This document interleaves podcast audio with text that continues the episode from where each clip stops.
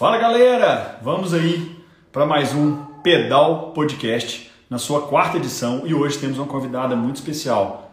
E vou convidar aqui já de uma vez aqui o meu amigo aqui, Diego do Peba Bruto, e já vamos apresentar para vocês aí a nossa convidada.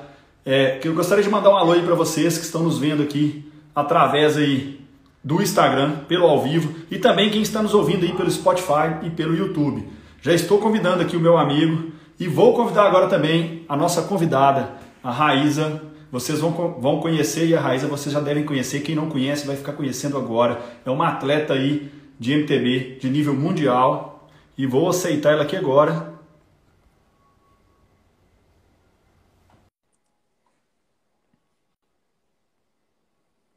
Vamos lá, estou só aceitando aqui. Já vamos começar. Fala, meu amigo! Fala, galera! Beleza? Boa noite! Vocês estão me ouvindo? Boa noite! Boa noite, Raíza! Tudo bem? Boa noite, tudo bem? Tudo jóia! Ô, Raíza, tava falando com o pessoal aqui que íamos entrevistar aí uma atleta aí de MTB, né? De nível mundial. Eu gostaria que você se apresentasse, falasse um pouco aí de você, né? Como que você iniciou aí no esporte, para a galera, eu acredito que a maioria te conhece, mas se tiver alguém ainda que não te conheça, vai, vai estar te conhecendo aí a partir dessa entrevista de hoje, né? Desse quadro nosso Pedal Podcast. Bem, primeiramente eu agradeço vocês pelo convite, por estar aqui participando. É uma honra é, estar novamente aqui compartilhando um pouco.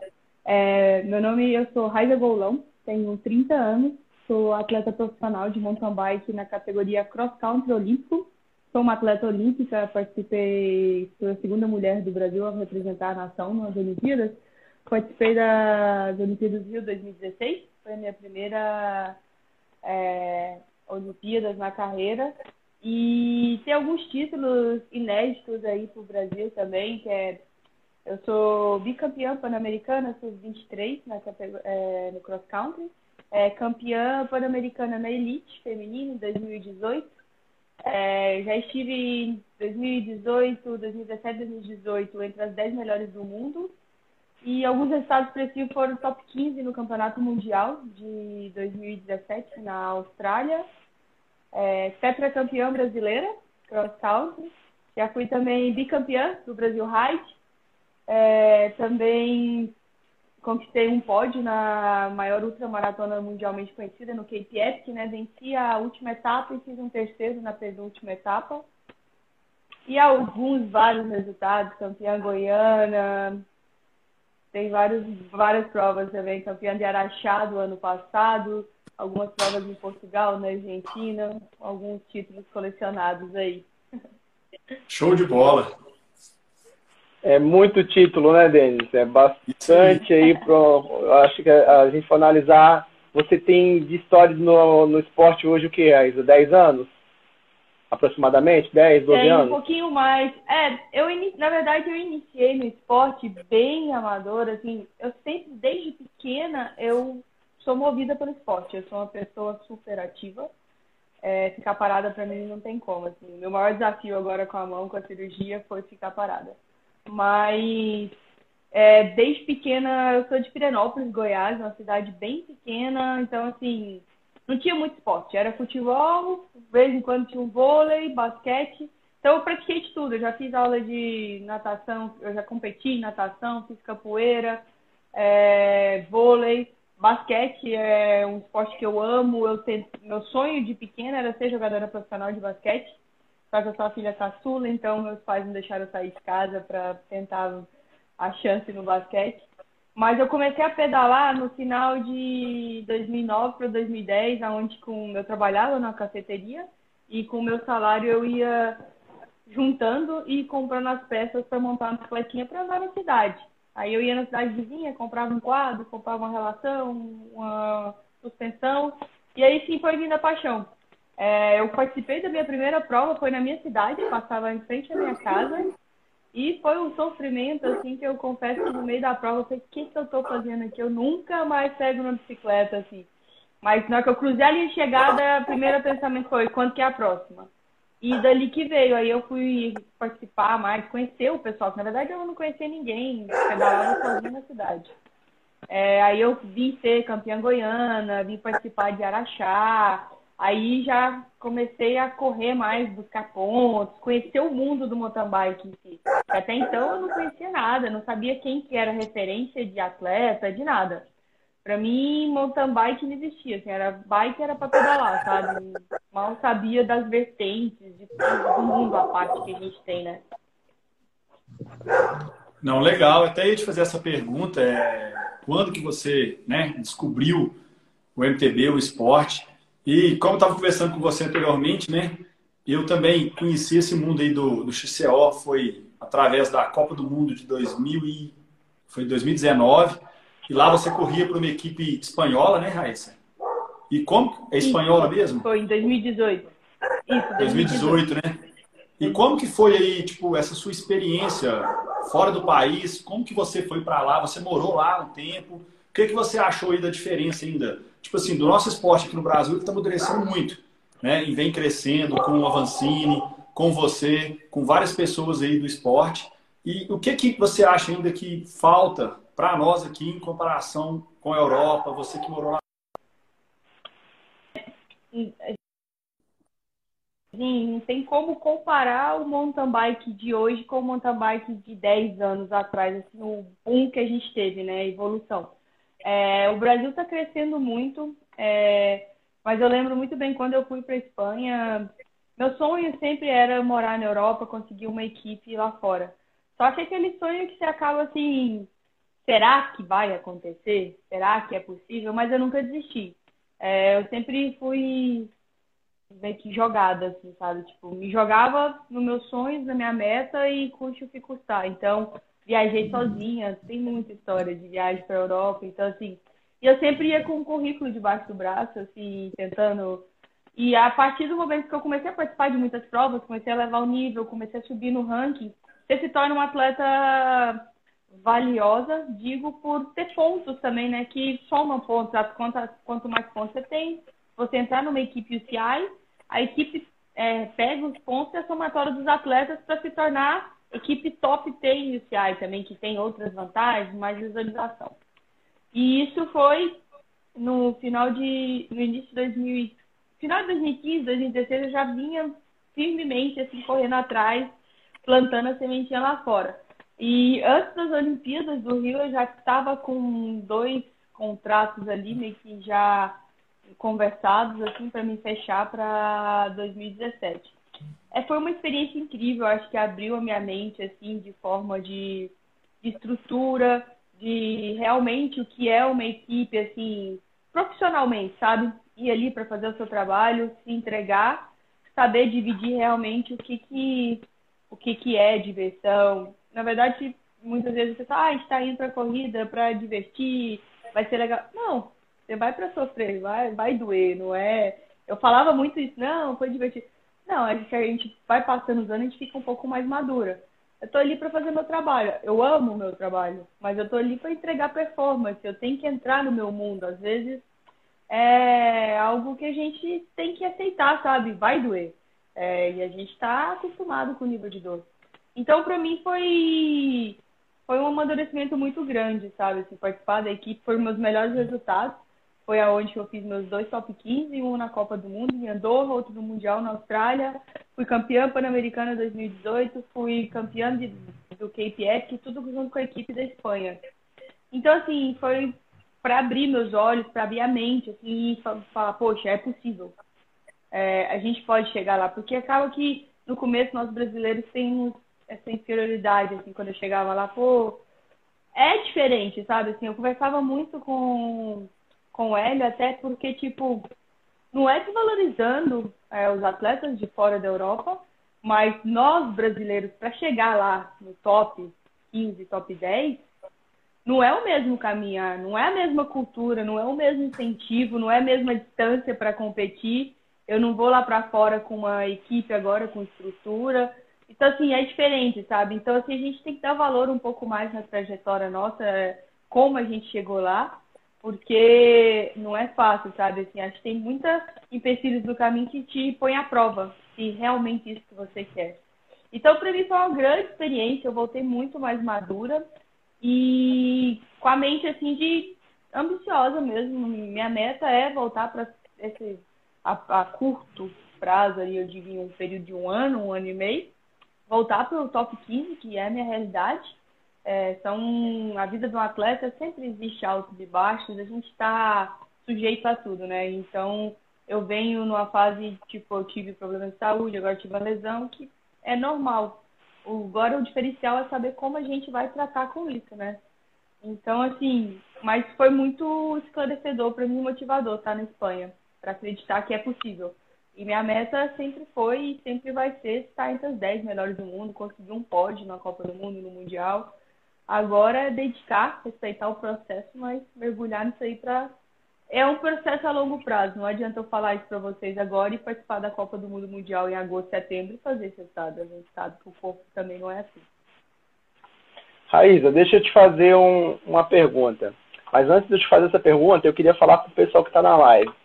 Galera, vocês não têm noção da alegria que a gente teve ao saber que a Raíza tinha aceitado o convite para participar dessa live.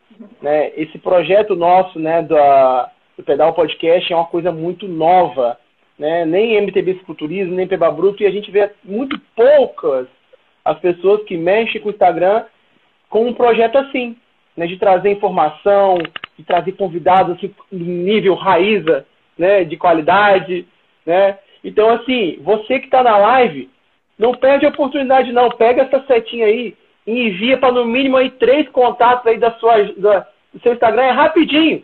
Se vai ter sorteio, claro que vai ter sorteio. Vocês acham que, acham que ia trazer uma mulher dessa e não ia ter sorteio? Vai ter sorteio para quem fica na live, sim. Tá? Vocês podem ter certeza que ela falou que é uma honra. A honra é nossa. tá? Porque a gente tem o privilégio de falar que a primeira atleta profissional que a gente convidou para esse projeto foi a Raiz. Então é o seguinte, convidem, peguem aí, ó. Quanto mais coraçãozinho, mais o Instagram vai estar mostrando essa live para mais pessoas, tá bom? E eu queria falar o seguinte, eu vejo da seguinte maneira. No Brasil, parece que. Não, não, no Brasil, mas no mundo em si, tudo para a mulher é um pouco mais difícil. Né? A gente vê é, algumas empresas hoje que elas tendem a patrocinar mais é, esportes masculinos ou mais atletas masculinos. Você vê isso no, no MTB também? Você vê que tem certas empresas que às vezes preferem um investimento maior numa categoria, determinada categoria ou você acha que no ciclismo é tudo meio que equilibrado? Não, é. Eu sou a prova viva disso. E isso vem se tornando cada dia mais forte. Eu não gosto muito de defender uma bandeira, feminismo, mas não deixo de ser também. É, a minha carreira, desde o início, quando eu iniciei, eu lembro de amigos que praticavam, que incentivavam a pedalar, mas que falavam que não, virar, virar atleta profissional isso não vai dar em nada, eu nunca consegui. Então, para mim, nunca foi fácil. É, sempre se fechava uma, duas, três, quatro, cinco portas. Era no início parecia que eu estava me mendigando. Era para mim a pior sensação ter que bater na porta de alguém e a pessoa te enxergar como uma pessoa que está pedindo uma esmola. Então hoje em dia não, a gente tem ferramenta de mídia, a gente virou é muito mais influencer. Hoje você tem uma, eu já de uma forma eu já chego totalmente diferente. Profissionalmente eu chego com material, tudo para apresentar, mas no início da carreira eu tive batendo de porta em porta para conseguir grana para viajar. Eu trabalhei, me formei, eu nunca deixei de estudar, então tive que conciliar tudo até chegar um momento que eu conseguia sobreviver dos patrocínios. Mas sempre tive que provar tudo para chegar onde que eu cheguei. É, isso dentro de confederação, dentro de comitê olímpico, dentro de equipe, é, em tudo. Dentro das pistas, no meio da trilha, quando vê que a mulher, é, tipo, eu peço para abrir, aí olha, vê que a mulher acelera. Tá bom, amigo, na descida eu te passo, na subida você me passa, mas na descida. Então, assim, é, é a realidade. E isso, vou te dizer a verdade, isso me fortalece. Porque cada dia mais Sim eu amo ser mulher e eu amo lutar por essa bandeira, porque é, é ridículo ainda existir isso, sabe? No mundo em si, não só no esporte.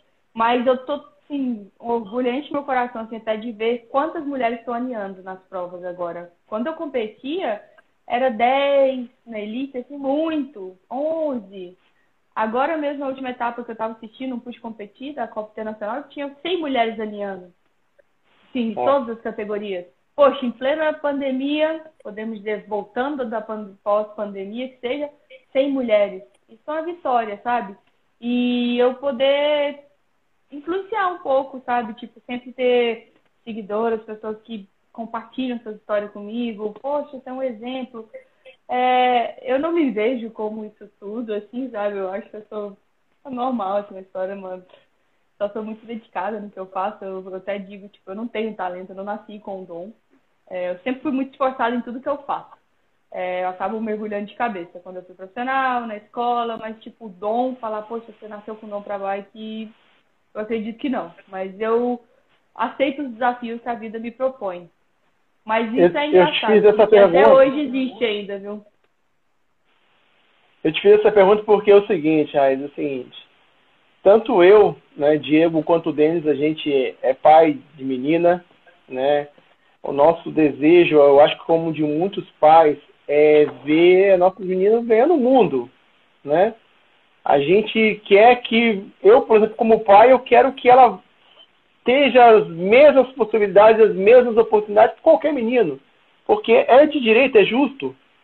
Então, é, acho que é isso que você falou alegra muito a mim como pai, saber que se daqui a 10, 15 anos ela quiser ser um atleta profissional de MTV ou de qualquer outro esporte, ela vai ter um mundo muito mais acolhedor e que já entende muito mais que sim, vocês merecem estar lá, né? A prova disso é hoje, essa semana eu estava conversando, né, com a gente aqui na minha cidade teve um desafio, né, de subir um determinado morro e teve uma mulher que ela bateu o recorde do do, do, do com tanto dos homens quanto das mulheres. E foram criticar ela, pô, não, tem alguma maracutaia, não é possível e tal. E ela bateu em atleta do sexo masculino pesado, cara e não, não é possível e tal. E ela foi lá, teve que fazer a prova na frente de amigos para provar que sim, ela tinha feito.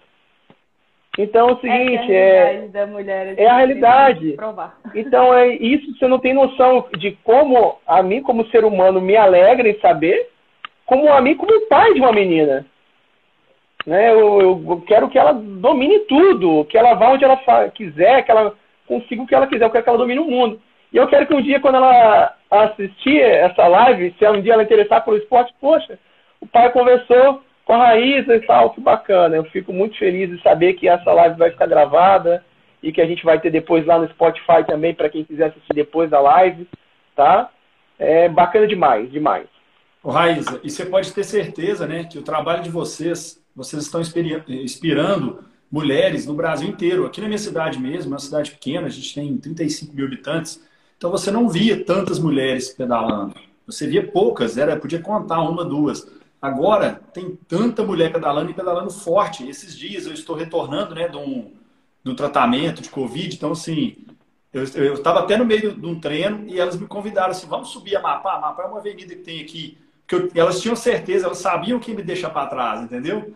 E eu falei, vamos. Eu, eu finalizei o meu treino antes da hora para ir com elas, porque eu sabia que eu ia eu queria dar o, né? Eu queria dar o prazer para elas mostrarem que estava andando muito. Quando eu comecei a subir o morro, essas mulheres sprintaram. Eu olhei para o lado e falei, vai, não tem como pegar.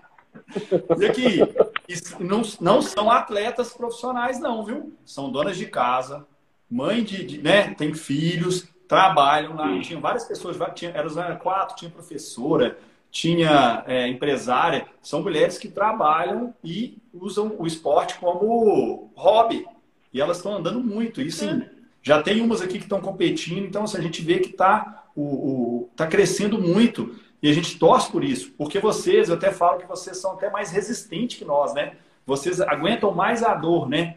Até mesmo porque se você vê aí o trabalho de um parto, né? A dor que vocês sentem é enorme. O homem é meio fraco para a dor. Então, igual você falou, vai doer, a gente vai resistir. Então, acho que isso deixa vocês cada vez mais forte ainda. Né? Essa, esse fato de você ser resistente à dor de.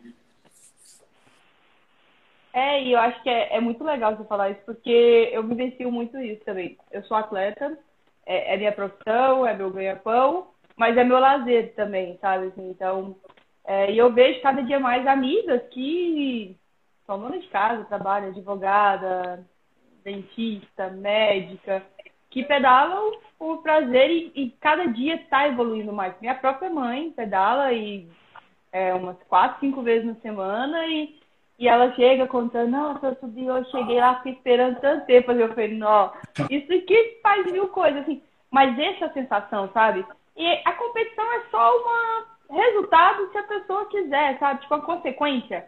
Mas não é muito isso. E hoje em dia tem isso, sabe? Esse negócio de estrava também, a galera tá super, tipo, tem o com. Eu confesso que, tipo, eu utilizo, mas eu sou dessas, é, eu gosto de só liberar meus segmentos, eu gosto de competir nas descidas. Eu gosto de pegar segmento na descida na geral também. Não quero eu gosto de descida também. Então, é só na descida, é, na subida, eu sempre deixo todo peba gosta, porque... todo peba gosta, né?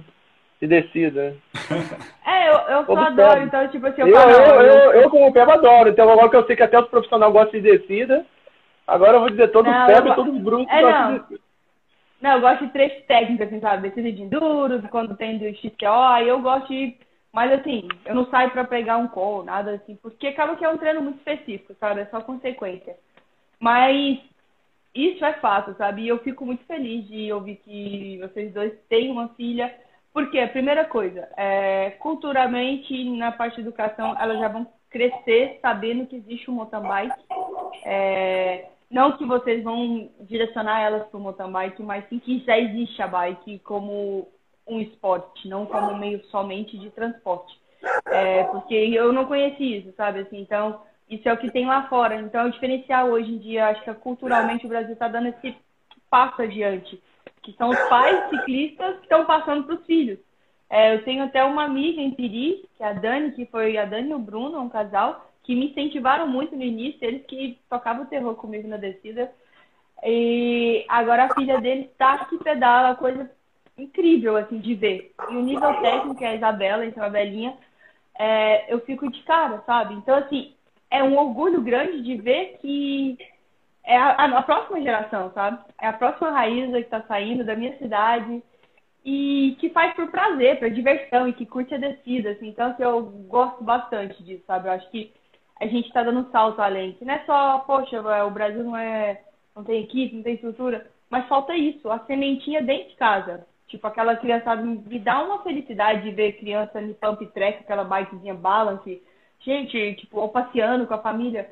Aquilo ali, eu, sabe?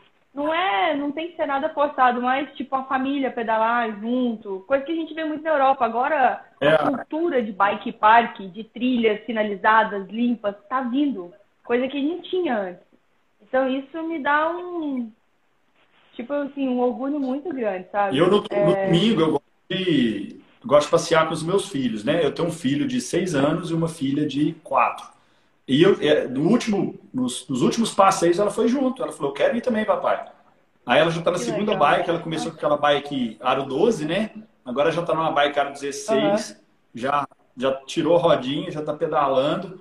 E ela falou, eu quero ir. Aí eu fiz a camisa para ela, fiz o uniforme, igual o meu e do meu menino, tive que fazer né? Só que assim, aí o capacete é rosa, a meia é rosa, mas a camisa do MTB ela já tem, do MTB Escriturismo. E ela gosta, ela, ela pede para ir. Quantas vezes eu vou pedalar com meu menino que é mais tarde, não dá para ela ir pela idade, ela fala, ah, mas eu quero ir. Então, assim, a gente busca, né, igual o Di falou, incentivar e mostrar, porque eu conheci esse esporte tarde também. Confesso que eu fui conhecer o MTB mais velho, acho que o Di também foi. Mas, igual você falou, a gente tem a possibilidade de mostrar esse esporte maravilhoso para a criançada, né? E se a gente tem essa oportunidade, a gente tem que mostrar e tem que incentivar. O Raiz, eu queria só aproveitar, e você falou de, de com, eu presenciei agora, eu cheguei do treino, deve ter mais ou menos uma hora, e eu presenciei uma coisa lá, e você, como profissional, gostaria que você desse dica e falasse. Um rapaz pegando vácuo no caminhão para pegar com, com certeza. O que, que você vê, o que, que você orienta o pessoal aí? Porque a gente, eu fiquei pensando, se o caminhão freia um pouquinho, Imagina o estrago que não acontecer com o rapaz. Será que vale a pena essa busca por coroa do Strava? entendeu? E a vida vale muito mais do que isso, né? Eu queria que você desse uma dica para essa galera aí, você como profissional. Com certeza. É, eu não posso falar que quem nunca, né, que não pegou, eu não, como atleta eu já peguei. É, na subida, assim, algo mais, confesso, não sou muito de pegar, mas já assim. Mas eu acho muito perigoso, é muito arriscado, não pensando somente com gente, é sua vida. Porque no esporte, eu, por exemplo, prova viva, competindo ou não que seja, eu caí porque eu estava devagar, mas inesperadamente. Imagina quem está num vácuo de um caminhão e você não vê o que ele está passando. Tipo, normalmente o caminhão passa entre os buracos, você pode pegar alguma coisa e ter algo muito sério, sabe? Então, eu acho que a sua vida, a sua saúde, a sua família vai agradecer muito mais. Se é, você não se preocupar tanto, se essa parte de com, poxa, é, move montanhas. Né? Hoje em dia existe, a galera leva muito a sério. Eu estou um pouco conectada com isso, mas é, eu acho que tem que ser na cara limpa também. Eu acho que tipo é que nem competição, porque no final vira uma competição. Pô, e pegar com, com alguém dando vácuo, dando vácuo de moto, pra. Fica é, fácil, né? Querendo ou não, é um doping. É uma forma de você trapacear. Então, assim, eu acho que vácuo de caminhão, assim, o pessoal fica muito atento, assim. É, é, pô, é legal pegar tal, mas não, não, não se arrisque, porque eu posso dizer, por um piscar de olhos, assim, o tombo mais besta que pode ser, você tem uma fratura que te tira aí, ó. Eu tô dois meses longe da minha bike, então, assim, não vale, não vale a pena. Eu tenho um exemplo, é, até eu queria comentar com o pessoal da live, foi o seguinte é, teve um, um, um, seguidor né, do, do Peba Bruto que entrou numa das postagens e comentou que o nosso lugar de pedalar não deveria ser na BR, não deveria ser em rodovia e tudo mais, que ele era praticante de motocross e ele acha, na opinião dele, o ciclista tem que ir para um lugar fechado como é o motocross, né? Ponto. E que na visão dele, né, é, isso só iria mudar depois que morresse meia dúzia palavras dele, né? E ele disse mais, ele disse que se ele tivesse no caminhão, que ele parece que pelo que eu entendi, ele pilota caminhão, dirige caminhão. E se ele tivesse sofrendo uma ultrapassagem entre a vida dele e a do ciclista, com essas palavras, ele falou: o ciclista que se foda. A minha, entre a minha vida dele e a minha vida.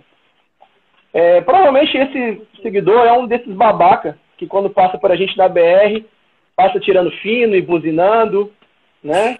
Ele quer mais é que a gente se exploda, ele acha que o nosso lugar não é, não deveria ser ali.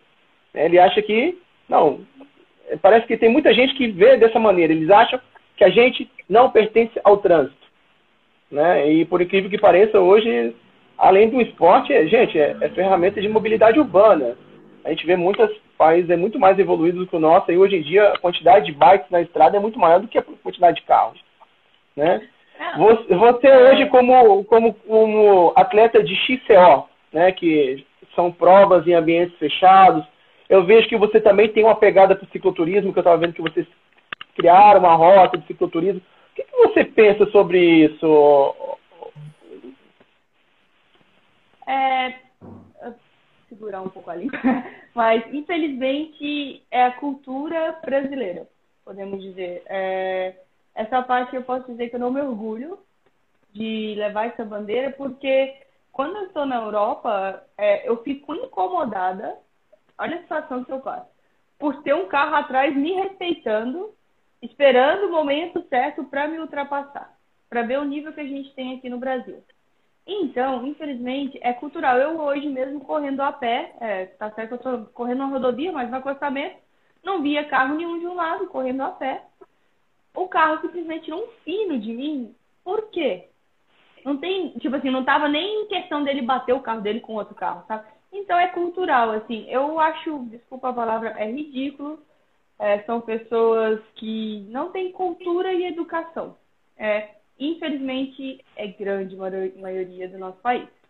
É, treinando nas estradas, eu treino bastante de bike de estrada, road, é, também mountain bike, a gente faz treinos longos em estradas que passa por lugares que tem mais movimento de carro.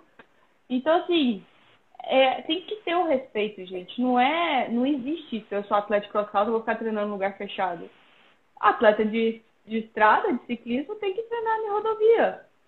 É claro que a gente tem que estar ciente, respeitar, ficar ali no acostamento. Às vezes é difícil ficar no acostamento, o pessoal não entende também, porque tá sujo, tem catividade, tem buraco. A gente joga, eu mesmo quando eu vejo, eu sempre olho para trás, se não vem carro, eu vou para a pista, porque você quer fluir seu treino também. Eu não quero parar a cada 3 quilômetros. A road bike é bem perigosa também, né, Raíssa? Se você pegar ali um, uma pista suja, né? Ah, você andar de speed, é diferente de MTB. Então tem hora que você tem que buscar a pista limpa, que você pode até sofrer um acidente. Sim, né? acho então... que você tem que ficar ativa, sim, sempre ficar alerta, ver o momento certo que você vai. Mas, infelizmente, gente, assim, é uma parte que eu não me orgulho mesmo de ser brasileira, porque é cultural e é educacional. Então, é em casa. É... eu adoro, tipo, eu passo pro ciclista, eu faço, dou a buzinadinha, Existe a buzinada de oi, oi, amigo. Existe a buzinada filho de uma mãe, que você quer xingar o cara. Mas, sabe, a gente não pode generalizar. Existe caminhoneiro que passa pra gente, dá aquela buzinadinha e tal. Mas, infelizmente, é a realidade. E, como você falou, assim, desculpa usar uma palavra ser grosseira, mas o babaca que fez esse comentário, é, infelizmente, não tem cultura e educação. Ou, provavelmente ele não sabe que naquela bicicleta ali pode ir a filha dele, pode ser a esposa dele, pode ser a mãe dele, pode ser alguém que ele ama. E é o seguinte, eu acho que a gente tem que pensar muito o seguinte, né, gente? Se a pessoa que fez um comentário desse, ou a pessoa que nos assiste, ou a pessoa que a gente. A gente conhece vários exemplos de pessoas que não estão nem aí pro ciclista. Tá? Se ele consegue chegar no final da noite, botar a cabeça no travesseiro dele e dormir, sabendo que ele poderia ter feito de tudo para evitar um acidente, ou de tudo para. né? Ótimo, beleza. Mas infelizmente, é, essa questão cultural do Brasil é uma coisa que a gente tem que trabalhar muito né, e saber que estamos lá no trânsito, que só vamos ter mais e mais ciclistas no trânsito, né? Então é, é, muita, muita necessidade, muita carência de a gente levantar muito dessa bandeira, né? De respeitar o ciclista, entender que ele, aquilo ali não é bagunça, né? Que ali em cima daquela bicicleta vai uma vida, que é, o para-choque da gente é o próprio corpo da gente. Né? Então é uma coisa muito cultural e vai dar trabalho para mudar, né, Raíssa? Vai dar muito trabalho. E é, também, né, Raíssa? Mas acho que isso é importante, vocês começando em casa, sabe? Todo mundo que está aí, acho que é começar em casa com seus filhos, é, com a sua família, é tudo isso. Acho que hoje em dia a gente tem que começar em casa, não, é, não se educa o filho na escola, se educa o filho em casa. E o pessoal acha que é fácil, né? Que toda cidade tem pista, e não é bem assim que funciona. O esporte cresceu, né, agora, nessa pandemia, mas ainda não se estruturou de definitivo, né? Tem, tem lugares aí que não tem ciclovia. A gente vê que em Marginal Pinheiros fizeram ciclovia lá bacana, o pessoal roda de speed, né? Mas aqui na minha cidade, por exemplo, não tem. Na, não sei se na sua tem, mas aqui não tem. Então a gente vai andar onde? Na rodovia. Né? Quando a gente vai andar de MTB, a gente vai pegar estradão, que vai passar para o caminhão. Teve até um vídeo lá no meu canal que eu filmei, o caminhão passou rente a gente levantando poeira e ainda derrubou um ciclista e depois a gente encontrou com ele, ele falou que, que fez aquilo lá mesmo, porque vê lá às 6 horas da manhã, é a hora que uma pessoa está pedalando no meio do mato. Aí eu falei, pô, né? Então é complicado. Então até eu e o Di, juntamente com uma, uma, com várias páginas, a gente fez uma campanha no início do ano, né, de falando sobre isso, respeite o ciclista, respeite a vida. Bombou, né? O Avancini, no início do ano também, sofreu com os dois pupilos dele lá, né, que um carro, jogaram um carro em cima dele. Olha pra você ver, o cara é é, campeão mundial na cidade de Petrópolis, no Rio, no Rio né, conhecido no Brasil inteiro, e o, e o cara jogou o carro em cima deles. Ele teve até, ele veio até publicamente falar sobre isso, então ninguém está livre disso, né? Então, igual a Raíssa falou, a gente tem que fazer o possível para aumentar essa bandeira, né? Crescer essa bandeira e pedir respeito mesmo. E também dar o respeito, né, Raíssa? Igual você falou, né? Tentar andar ali um atrás do outro, não ficar ocupando a pista toda, né? Que eu acho que para a gente exigir o respeito tem que partir também da gente, né? A Raíssa acho que queria fazer um comentário, mas antes dela fazer um comentário, eu queria até fazer uma observação. Eu vi que é, alguns conteúdos seus aí que a gente estava consumindo na internet anteriormente, que a gente tem visto que na pandemia cresceu, todo mundo é, é nítido, né? O boom que o ciclismo deu, né? E aqui a gente vê que tem muitas cidades construindo bike parks, muitas instituições privadas construindo bike parks e tudo mais. É, aqui na minha cidade, eu moro numa cidade com aproximadamente 200 mil habitantes, não é uma cidade tão grande como um centro aí como São Paulo e, e BH e tudo mais. mas a gente vê também uma carência muito grande das próprias empresas ligadas ao ciclismo em expandir os bike parks, principalmente nas cidades um pouco menores. E se a gente ficar jogando também, se a gente joga só em cima das autoridades, ninguém faz. E se a gente espera só do ciclista, o ciclista, a maioria das vezes, não tem é, essa condição financeira de estabelecer um lugar para treino e tudo mais. É, na cidade que vocês moram, até ia perguntar para os dois que estão na live, né? Vocês sentem isso das empresas investindo mais já no, no em, em, bike parks, em, em centros de treinamento? Como, como que está acontecendo isso na cidade de vocês? Bem, é, eu sou de Pirenópolis, Goiás, mas atualmente eu fico, durante a temporada, eu fico pingando entre cidades, entre Peri agora eu estou em Mariporã. Aqui existe, assim, centro de treinamento, eu acho que é difícil a gente ver em algum lugar assim no Brasil, eu não conheço tanto, pode ter, eu tô, posso estar super enganada. É, bike park, assim, eu vejo bike park em si, eu vejo iniciativas privadas. A gente tem até o próprio Zoom, é, o Refúgio Terra Fina, que estava abrindo, com a, a pandemia também deu uma segurada, mas também é um lugar com estrutura incrível. Aqui, próximo mesmo, abriu um em Atibaia. Então, assim, são iniciativas privadas que a gente vê. É, Existem é, locais de treinamento que está vindo muito ter, até próprio, acho que Itaipava, em Petrópolis, ou assim, que são pump tracks, que está é, tá vindo aumentando muito essa cultura, o pessoal está investindo aí, muitas vezes até prefeituras fazem isso, locais públicos, porque é um local que normalmente quando é asfaltado, anda bike, anda patins, anda skate, então é para a comunidade. E isso é muito importante. Eu bati muito nessa atleta, é, tentando lá em Pirenópolis, é, conseguir levar um ponto track para lá. É bem difícil, mas ainda não desisti, mas tem que é um processo muito longo. Mas eu vejo, assim, quando a gente fala em bike park, né, ao meu ver, de bike park, eu, assim, eu não viajo tanto, assim, para conhecer esses locais, apesar de ter até uma vontade maior. Mas eu vejo que a maioria que temos, não digo generalizando, é, são iniciativas privadas. Então, são pessoas que investem até para cobrar, para entrar, para você. Até para o ciclista é um valor, até às vezes parece até simbólico pelo trabalho que é para você criar um bike park. Muito, então, assim, é um local muito. que você tem trilha, você vai ter estrutura, você pode levar sua família, você vai ter normalmente uma cafeteria, um barzinho, uma cerveja artesanal. Hoje em dia tá linkando isso, é mais um estilo de vida. E você tem que ter um local, você não quer, muitas vezes agora o pessoal quer se conectar com a família. Não quer ir pedalar, poxa, senão o esposo ou, ou a esposa vai acabar dividindo, né? Poxa, você não vai passar o final de semana com a gente? Ah, então vamos para um local que todo mundo se diverte. Então, essa tá vindo uma vertente nova, sabe? Então, assim, até com é, escolinha de bike para criança, é, com pistas de criancinha. Então, assim, culturalmente a gente está dando um passo gigantesco. Que às vezes, para gente que vê de fora, é bem devagar, mas para a realidade do nosso país, assim, foi um boom na, na pandemia. E eu, eu, até tenho vontade mesmo, assim, sabe? Tipo, de sair, assim, fazer um tour nos bike parks do Brasil. Eu conheço o Zoom Bike Park, o Refúgio Serra Fina. Eu não conheço tanto, assim, porque, querendo ou não, o calendário, assim, não me deixa, assim, a gente fala, nossa, você deve... Não, é muito foco, é muito treino e é muita viagem. Então, e o período de férias é muito pouco. Tipo, férias da bike, quando você tira 15 dias e falta os treinos, só acaba que eu não consegui desfrutar tanto. Aqui em Minas, eh, eles criaram o primeiro condomínio fechado, eu não vou me lembrar agora o nome da cidade, mas que tem um bike park dentro do condomínio para os moradores.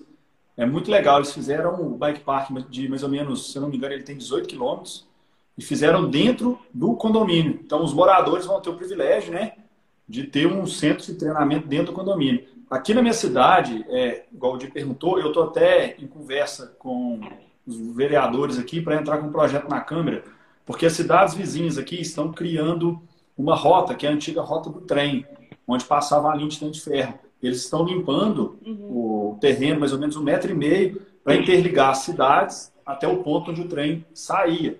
E eu levei esse projeto Legal. lá para a prefeitura, pedindo eles também para levar. Por quê? Porque se levarem vai ser interessante. Vão ser quatro, cinco cidades interligando né, é, as cidades até nesse ponto. Então pensa bem, você vai conseguir sair daqui e fazer um treino aí até um longão de mais de 100 km, sem passar em nenhuma estrada, né? No estradão aí, no caso do MTB, nem pegar asfalto. Então, se isso se tornar realidade, vai ser muito top. E, e depois eu vou mostrar para vocês se caso acontecer, eu vou fazer, vou, vou ter, né? Vou lá, vou gravar, vou mostrar, porque as coisas boas a gente tem que divulgar para virar é. referência para outras cidades, né? É, e é bem legal você falar disso, que eu vejo muito assim, eu não sou também, eu nunca fiz tanto cicloturismo em si, mas ver é, o Brasil crescer nisso. Até eu sou embaixadora é, do Caminho de Cora Coralina, em Goiás, e é incrível ver porque começa a ter uma estrutura, começa a abrir um leque né, de uma, uma, um turismo consciente, ecológico. E no final das contas, eu fiz o caminho de Cora, a gente fez para gerar o material da, da abertura do caminho. E foi uma aventura, foi uma experiência além do que eu esperava. Foi cultural, foi gastronômica, foi religiosa. Então, assim, envolve muita coisa. Envolve comunidades pequenas que pode trazer renda, sabe? Então é um, uma bolha assim que gera muito assim. Pode colocar pontos de venda, né, Raíssa? Tem... Né? Sim, tem tipo a Estrada Real, também tem lá no sul, tem um caminho bem conhecido. Então, assim, é bem legal isso, sabe? Tipo, são passos pequenos que vai dando, porque, tipo, a gente chega, quem tava na estrutura, tipo, pra mim, é, o sonho é fazer o caminho de Santiago Compostela. Então, assim, a gente vê que a gente começa a ter essa cultura, sabe? E aí, aí começa é, aquela sementinha, né? Poxa, passa o ciclismo na cidade pequena de interior, a pessoa começa a conhecer, começa a respeitar, porque o ciclista está gerando renda para ele. E aí começa, pelo menos, a expandir um pouco, sabe? Culturalmente, o pessoal começa a respeitar mais, se for respeito, o ciclista passa, ele consome. Sabe uma coisa que eu estou propondo também, eu acho que serve também para você de propor aí é, o pessoal da sua cidade e outras pessoas que estiverem assistindo Aqui, toda cidade tem um trajeto que passa muito ciclista, né? Tem aquele lugar ali que é o preferido dos treinos. O que que eu propus, né? Para a galera sinalizar. Cuidado, grande tráfego de ciclista. É uma plaquinha barata, mas que vai fazer toda a diferença. Então a gente vai fazer isso aqui também. Tem um caminho aqui que a gente chama de bananal, que desde, o ciclista iniciante começa lá. É lá que ele começa, porque lá é um caminho mais leve. Isso quando a gente então fala, a gente está querendo colocar em prática, né? É, então assim, é... aí eu é. tive. O que eu tô achando legal é a abertura deles com isso, né? Porque geralmente você uhum. vê que agora não, é época, agora não é época de eleição. Então ninguém está fazendo isso agora para ganhar campanha. E, uhum. e eles até chegaram a me ligar para a gente reunir, só que eu estava de repouso, né? Que eu dei Covid e tal. Aí a gente marcou para essa semana e para pôr esse projeto em prática. Eu falei, não, isso é muito bacana, porque, igual você falou, a gente tem que plantar a semente para ver se outras cidades também implantam, para a gente trazer essa cultura para o Brasil. Né? Eu também é, tenho vontade de pedalar, igual é, a Serra do Rio do Rastro, você já subiu? Tenho vontade de subir lá também, parece ser muito legal. É, eu não conheço, bem legal. É, lá é... é eu acho que, sabe, é fundamental deixa... isso, a gente precisa... É... Pode falar. Não, desculpa, eu te interrompi. Ou continua, perdão. É, eu acho que só precisa um pouco mais dessa união, sabe, assim, porque, assim, pela minha experiência, mas Muitas vezes existe muito grupo pedal, muito pessoal. Só que quando a gente fala, poxa, vamos dar manutenção, vamos finalizar, porque é difícil a gente ter apoio, na minha cidade mesmo é difícil ter apoio da prefeitura, às vezes tem, mas você precisa ter um projeto, é algo muito burocrático, e às vezes você precisa de algo mais pontual ali. E aí, quando é para pôr a mão na massa, muitas vezes é difícil. Então, eu acho que falta um pouco mais da união, sabe? É, não, vai, não vou limpar, não estou fazendo circuito só para mim. Quantas pessoas vão passar ali? Então é aquela parte da educação da consciência de jogar seu lixo no seu bolso, não na pista. Então, assim, eu, eu fico triste, mas eu já acostumei, assim, eu sou daquela, se eu preciso, eu vou lá e faço. Então, quando eu quero arrumar a trilha, prefiro não esperar.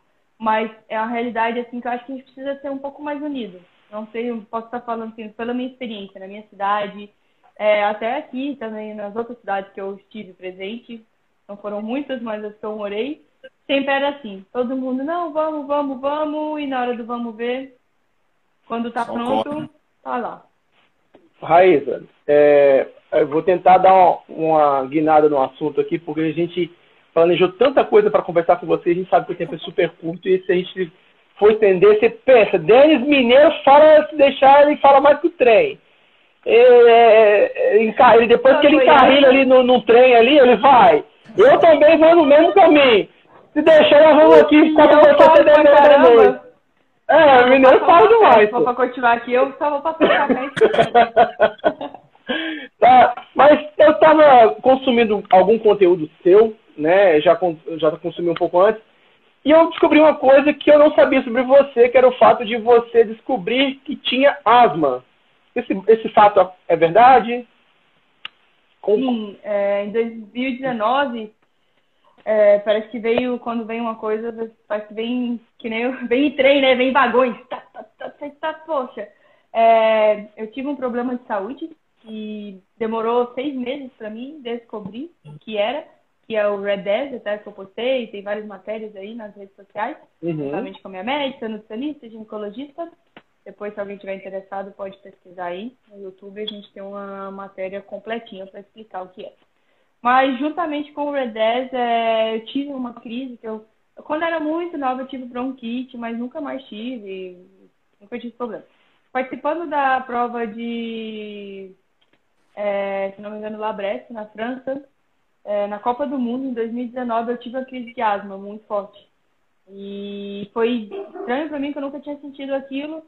Aí eu já, quando acabou a prova, eu tentei, tipo, fiquei uns dois dias sem fôlego pra conversar. Conversei com a minha médica, vim pro Brasil, foi véspera do Campeonato Brasileiro de 2019, foram, cheguei quatro dias pra prova.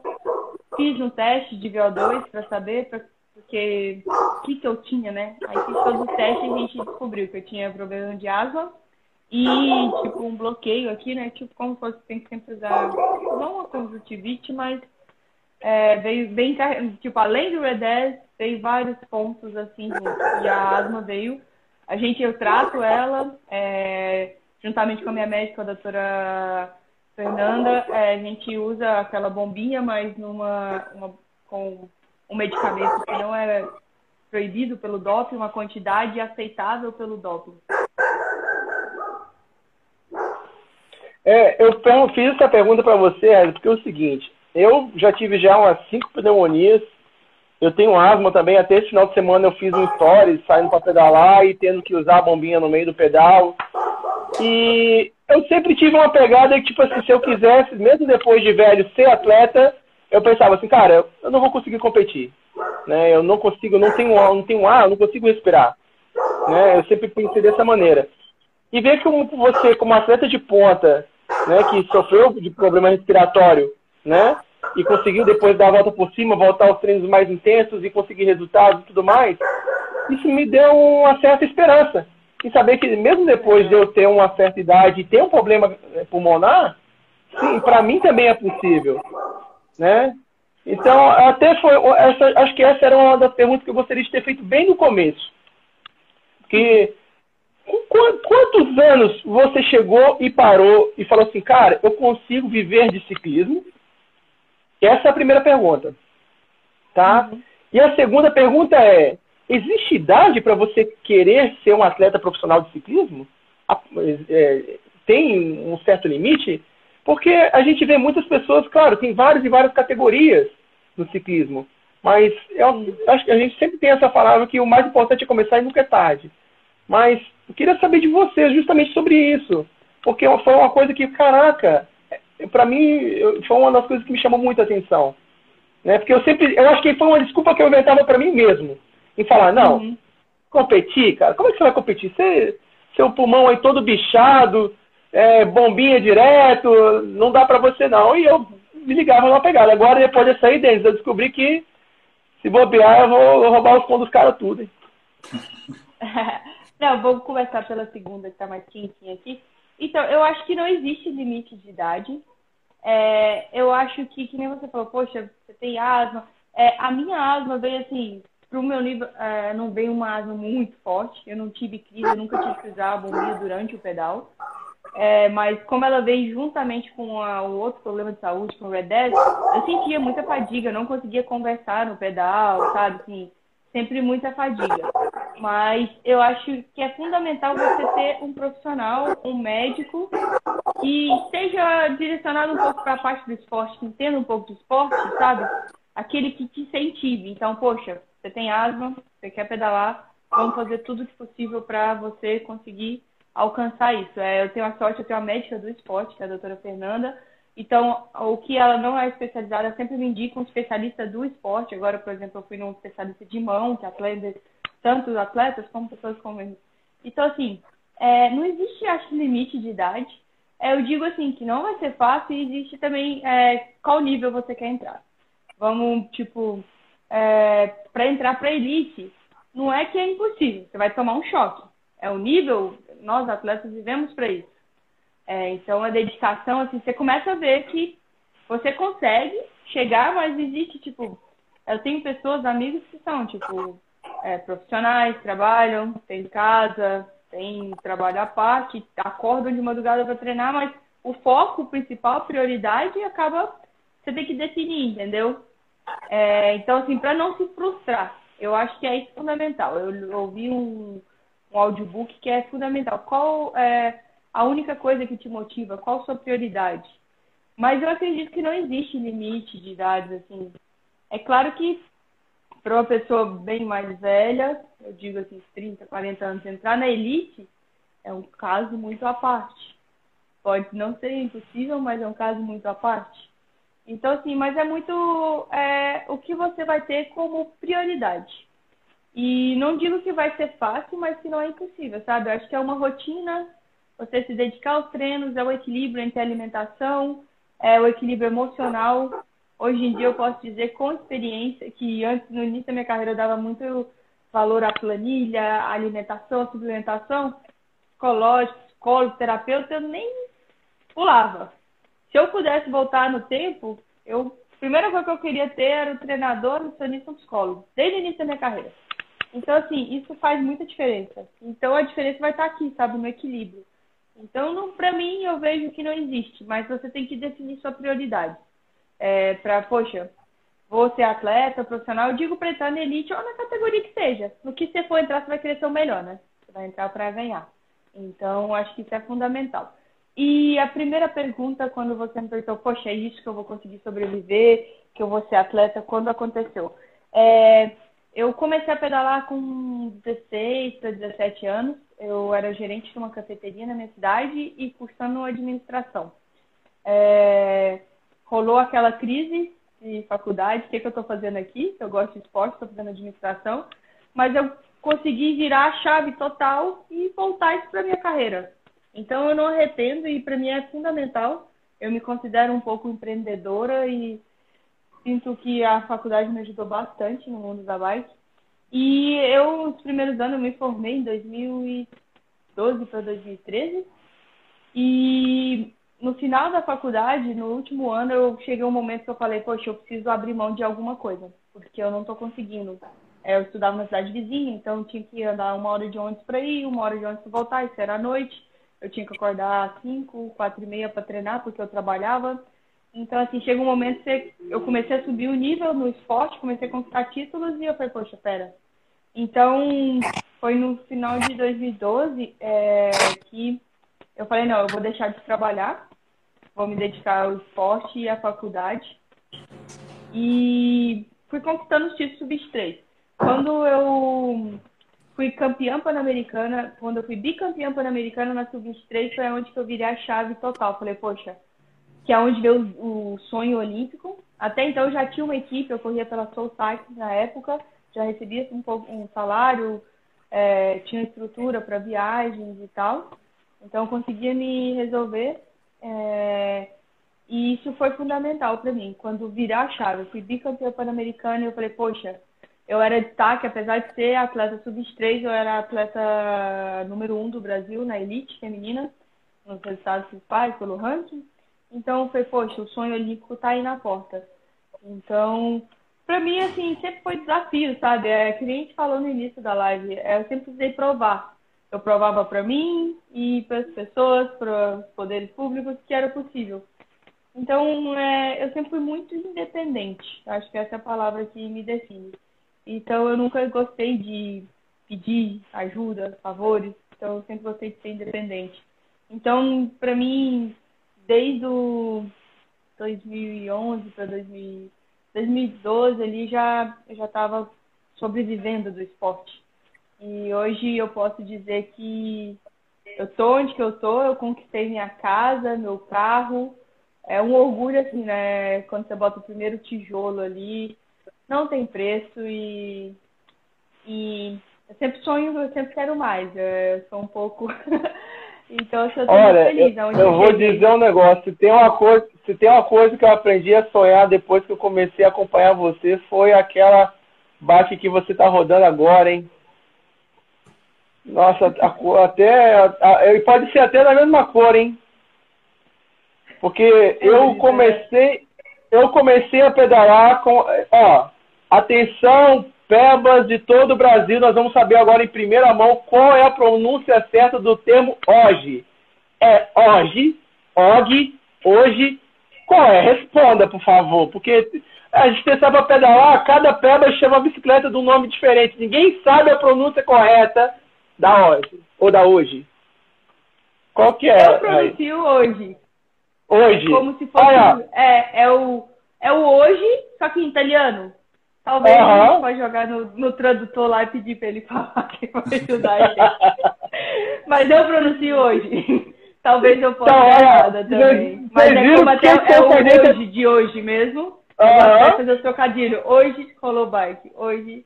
Porque então, é vocês viram que é pra quem tá na live, alguma. Ó, vocês aprenderam muita coisa, mas vocês vão sair da live sabendo corrigir um amigo que fala errado no pedal. Vocês estão sabendo, né? Então, outra coisa é o seguinte, eu comecei a pedalar com uma hoje 7.0, hoje eu tenho uma 7.5, tá? Ó, eu tenho uma relação de amor e ódio com essa bike. Hoje eu tenho uma hoje 7.5, né? E, cara, eu fui no, numa loja de bike aqui na minha cidade eu vi a idêntica à sua, cara. E o cara falou assim, sua. 20. Isso, o cara falou 20 pau. Eu. Cara, pega o cartão e vai ser feliz de. Hoje, parcela lá, hoje. Aí se parcela hoje pra pagar amanhã. Domani. Tá? Então, ah, rapaz, eu, queria, eu queria saber de você. Você já rodou, claro, você tem a possibilidade de rodar nas melhores máquinas, né? Você já rodou em muita máquina top. O, qual é o seu feeling da bike? Se eu quisesse comprar aquela bike, por que, que eu deveria comprar aquela bike? Que eu sei que você tá com a, tá literalmente vestindo a camisa da hoje, tá? Então fala pra mim o que, que você encontrou de especial naquela bike, né? Por que que... Diego, você tem esse sonho, continue com ele. Bem, é, eu já passei por várias marcas de bike e o atleta ele tem que ser flexível e se adaptar. Mas existe períodos. Teve marca que eu me adaptei em dois, três meses, teve marca que demorou um ano. E com a hoje eu fiquei surpresa, porque eu consegui encaixar um fit e me adaptar muito rápido, sabe, na geometria da bike. Então, é uma bike é, confortável, é, eu gosto de dizer assim, eu falo agressiva, é uma forma de dizer porque é na minha forma de pilotar. É, a geometria dela me proporciona isso, sabe? Então, assim, juntamente com o bike fit que eu faço, direcionado à performance, a competir, muitas vezes a gente opta por não tanto conforto, mas isso é o meu fit. Não falo da bike em si. É, eu gosto de uma bike agressiva, rápida, ágil, uma, uma bike que responde. Quando você levanta para sprintar, para subir, a bike vai, ela não demora, não tem que ele, poxa, vai ou não vai? Então, assim, é, pra mim foi fundamental, assim, eu fiquei surpresa, a minha adaptação na bike foi muito rápida.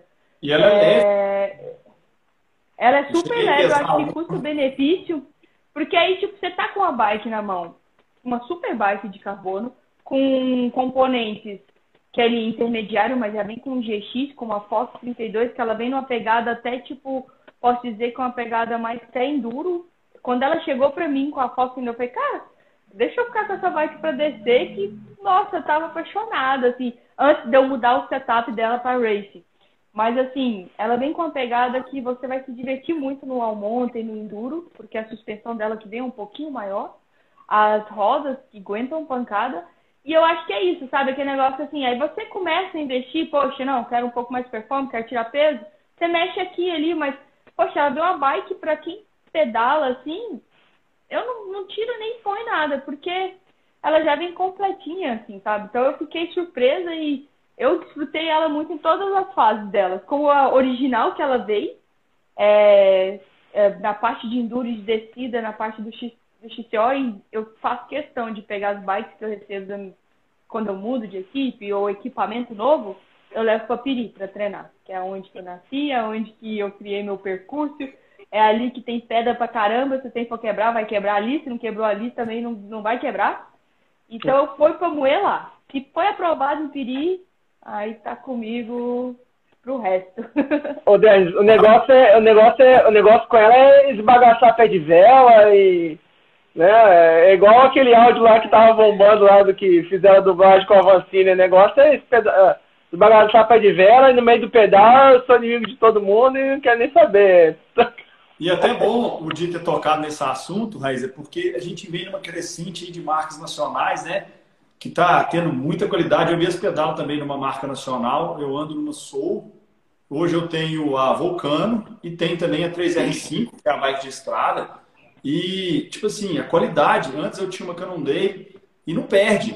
Hoje essas bikes nacionais não estão perdendo mais né? Não estão tendo tanta diferença mais com as bikes importadas. Está tendo diferença no preço, né? Que o preço ainda está muito longe das importadas. É, acaba que o custo-benefício tá... é bem favorável. É o que eu gosto de falar, né? Então, muitas vezes a gente, as pessoas compram um nome, mas não pegam as bikes nacionais para testar, para andar. A gente vê hoje, ó, são grandes marcas. A gente tem a, a Hoje, agora a gente sabe falar. Tem a Soul. Aí, ó, aprendeu, aprendeu. tem a Sense, né? Temos também aí é, a Groove, né? E também tem até uma marca lá do sul, que é pouco conhecida, que chama Endro, que é a bike mais leve do Brasil, né? De full, ela pesa 9 quilos. Então, assim, hoje a gente está cada vez mais esse mercado nacional crescendo e isso é muito bom, porque isso gera emprego. Até teve uma campanha, eu acho que a hoje também participou, né? Falando que as bikes fabricadas no Brasil, no Amazonas, estavam gerando emprego e tudo mais. Então, isso é muito bacana, essa, esse crescimento das marcas nacionais e a qualidade também. Igual você tá. Eu tive o prazer de pesar uma caturra e eu fiquei surpreso com o peso dela, original, com o grupo GX, do jeitinho que estava e estava ainda com, com pedal de clipe. Ela deu 11,3 kg no tamanho M, 11,400. Falei, pô, muito leve. É né? uma bike muito leve. Então, é, a gente fica muito feliz com essa evolução né, das marcas nacionais. E isso aí é um pouco, eu acho que é, vocês atletas também, igual você falou, você pôs para testar, né? Então, se você tivesse é visto legal a gente problema, poder é e fazer parte disso, sabe? Qual a gente teve isso e até no, no training camp que a gente fez, é, a bike está na mão da gente para testar, para colocar no limite. Então, assim, a gente tem abertura, sabe? Pode ter certeza que não está parado, que vem novidade para aí, até Isso tá que é legal, né? Trabalhando é. nisso. Então, é, é legal, sabe? Sempre tem como melhorar eu tenho essa sensação de amor e ódio com a hoje, porque, ó, tô com essa bike há tanto tempo, a minha primeira bike, só usei ela até hoje. Ó, eu, eu, eu, eu dormia, eu, eu tava sonhando com aquela, com a mesma bike dela ali, e eu tava em segredo, ninguém a sabia no é Instagram. É e, ó, rapaz, ó, não é possível que depois dessa live eu não ganhe nenhum desconto na bichinha daquela. Mas vamos lá, vamos mudar de assunto, né? ah, mas... Difícil, tá, tá, já conseguiu uma, cara. Tá difícil. Ô, gente, é, é... Ô, Dani, não tem bike, lugar nenhum. O pessoal não querendo comprar, não tem bike. Tá. Gente, olha só. A gente vai abrir tá? Perguntas, o pessoal vai, a gente já, já deveria estar tá encerrando, porque a gente tinha prometido para ela que ia ser 40 minutos de live, só que ela não sabia que, que tinha um mineiro que fala pra caramba e outro que vai na dele também. Sou eu. E juntou comigo, tá? deu ruim. É, então, assim, como eu falei, a gente tem assunto para tocar a noite toda. E a gente tem uma novidade para vocês. A gente vai fazer o seguinte, olha só. Primeiro ponto, que eu já vou passar uns recadinhos aqui antes do pessoal sair da live, porque ninguém sabe o que a gente está planejando. Na última live que a gente fez, nas duas últimas, a gente pediu pro pessoal sair e voltar. Não foi dentro. O pessoal saía, ia lá na foto da live da pessoa entrevistada e comentava, né? Comentava, olha, eu participei da live, estou aqui, estou online. Lembra, Dente, que a gente fez assim? Sim. Quem está acompanhando a gente sabe que foi assim. Só que nessa a gente vai fazer diferente. Por quê? Porque a próxima live a gente vai fazer uma live com a Lívia Amarante, que ela é uma Master Coach. E a gente vai fazer uma, uma live muito bacana, muito pegada para o lado de motivação, né? Vai fazer uma, uma, parada bem diferente. E o que, que a gente quer de vocês? a gente vai sortear sim para quem está na live. A gente vai sortear para quem não vem na live também. Como que a gente vai fazer? Vocês vão pegar, depois que acabar essa live, vão lá na foto do Pedal Podcast, tá? Presta atenção. Pedal Podcast e eu vai escrever assim: Eu vi a live com a Raíza. Marca um amigo e escreve, não perca a próxima. Tá? Porque vai ser de muita ajuda. E quando que a gente vai sortear? A gente vai sortear antes da próxima live. Ou seja, a próxima live vai acontecer quarta-feira, tá, gente? Vai acontecer no horário das 8 horas da noite. A gente vai entrar uns 15 minutinhos antes só para fazer esse sorteio. Tá, gente? Então não perca a chance. É uma oportunidade a mais de quem não tá, quem está na live agora, de conhecer o perfil da Raíza, já de saber os amigos, informar os amigos de qual vai ser a próxima live. Porque o que acontece, gente? Esse projeto é muito novo. Tá? A gente está na nossa quarta live. Eu era um cidadão que eu não fazia live. Eu nunca gostei de fazer live. Eu, eu, eu era um cara que sou tímido, gente. Olha para mim como eu sou tímido. Eu quase não consigo falar na frente das câmeras. Tá? o Denis, com essa pinta de modelo pra caramba aí, ó. O Denis, então a gente no ciclo de amizade nossa, a gente brinca que o Denis é o modelo, porque é o único que tem cabelo. O restante ninguém tem mais cabelo, tudo careca já. Então, o que, que acontece? O Denis também não tinha essa, né, Denis, esse costume de fazer live. Então, né, então a gente está implementando. Por incrível que pareça, a maioria das visualizações que a gente está esperando está acontecendo muita visualização no Spotify, tá? Está acontecendo muita visualização de pessoas pegarem trechos da live, né? Depois tá enviando para os amigos. A gente está pegando alguns melhores momentos ali, está postando e repostando. Tá bom, galera? Combinado? Quem entendeu aí, ó? Tá vendo esse coraçãozinho? Enfia o dedo no coraçãozinho e fala quem entendeu que a gente vai ver esses coraçãozinhos faltando agora aí. Tá? É isso ah, detalhe, vocês querem, vocês querem saber o que vai ser no sorteio? Vai ser um kit milionário da Algu tá? Tudo que vocês pensarem que tem direito aí, ó, porque a Algu fez o kit de milionário pro Denis aí, que o Denis tem Algu para distribuir até 2025. Parcerona, Algu, brigadão, tá? Obrigadão, vocês são demais, parcerona demais aí do Pedal Podcast. A gente tem que agradecer nossos parceiros, realmente o pessoal da Algu é espetacular. A gente não gasta nem pedir, eles já enviam, né, já nos presenteiam aí com, com os equipamentos deles, com os produtos deles. Eu já uso há muito tempo e recomendo, são ótimos produtos. E a gente vai fazer um kit aí, um super kit para sortear para vocês. E como o Di falou, quando a gente criou esse projeto, nossa intenção foi aproximar mais de vocês e trazer mais informações para ajudar vocês também que estão iniciando. Olha que honra a gente poder entrevistar uma atleta profissional, ela contar um pouco da história dela. Eu acredito que aqui deve ter alguém que sonha. Atleta olímpica, né? né? Que sonha em ser atleta e que a Raíza hoje mostrou que é possível mas que tem que dedicar, né, Raíza? Tudo na vida a gente tem que dedicar e tem que correr atrás. Então, é isso aí. Eu acho que agora a gente já pode ir encerrando, né, Di? Porque senão a Raíza vai, vai nos xingar aí, porque já deu mais de uma hora. Raíza, foi um prazer enorme entrevistar você. Por favor, fale bem de mim lá na hoje. Tá? Aqui, brincadeira. Vai que tá, cola. Aqui, eu, vai que cola. Ah, ah, vai que eu ganho pelo menos uma camisa dessa daí, ó. Nunca ganhei um boné. Até hoje. Obrigado, Mauro Ribeiro. Mandou um boné pra mim. Ah, Sim, mas enfim. Tá no time Raiza Golão, então não, vamos organizar isso aí. Vamos lá, vamos se despedir, tá? Mais uma vez, vamos falar sério, gente. A Isa, obrigado demais pela sua paciência. Obrigado por você ter dedicado aí uma hora para conversar com esses humildes pebas, tá? É, eu tenho certeza que o assunto no pedal amanhã vai ser você, tá? Eu tenho muita certeza que a gente se sente honrado demais em ter a sua presença aqui. Tem assunto para falar demais. A gente poderia entrar em muitos termos técnicos, e muito assunto de atleta profissional. Só que vocês estão assistindo a gente, a gente sabe que vocês são peba. Então, o assunto hoje foi dedicado ao público iniciante, público amador. Não, a gente sabe que tem uns brutos infiltrados no meio que vieram por causa da raiz a gente sabe que a maioria nossa aqui é público amador, é público iniciante. E tem os que estão treinando forte também. Tá bom? Mas de qualquer maneira, obrigado demais. Eu me sinto honrado de estar na sua presença. Obrigado. Antes de você encerrar aí, o Tony Pontes pediu para o brinde da próxima live ser uma camisa do Peba Bruto e do MT Esculturismo. Eu concordo, e você? Bora sortear aí na próxima live. É, Quem, quem tem pai forte, filho, quem tem pai forte pode brincar com isso, né? Não, Veloz. Alô, Veloz Esporte, seu Alexandre.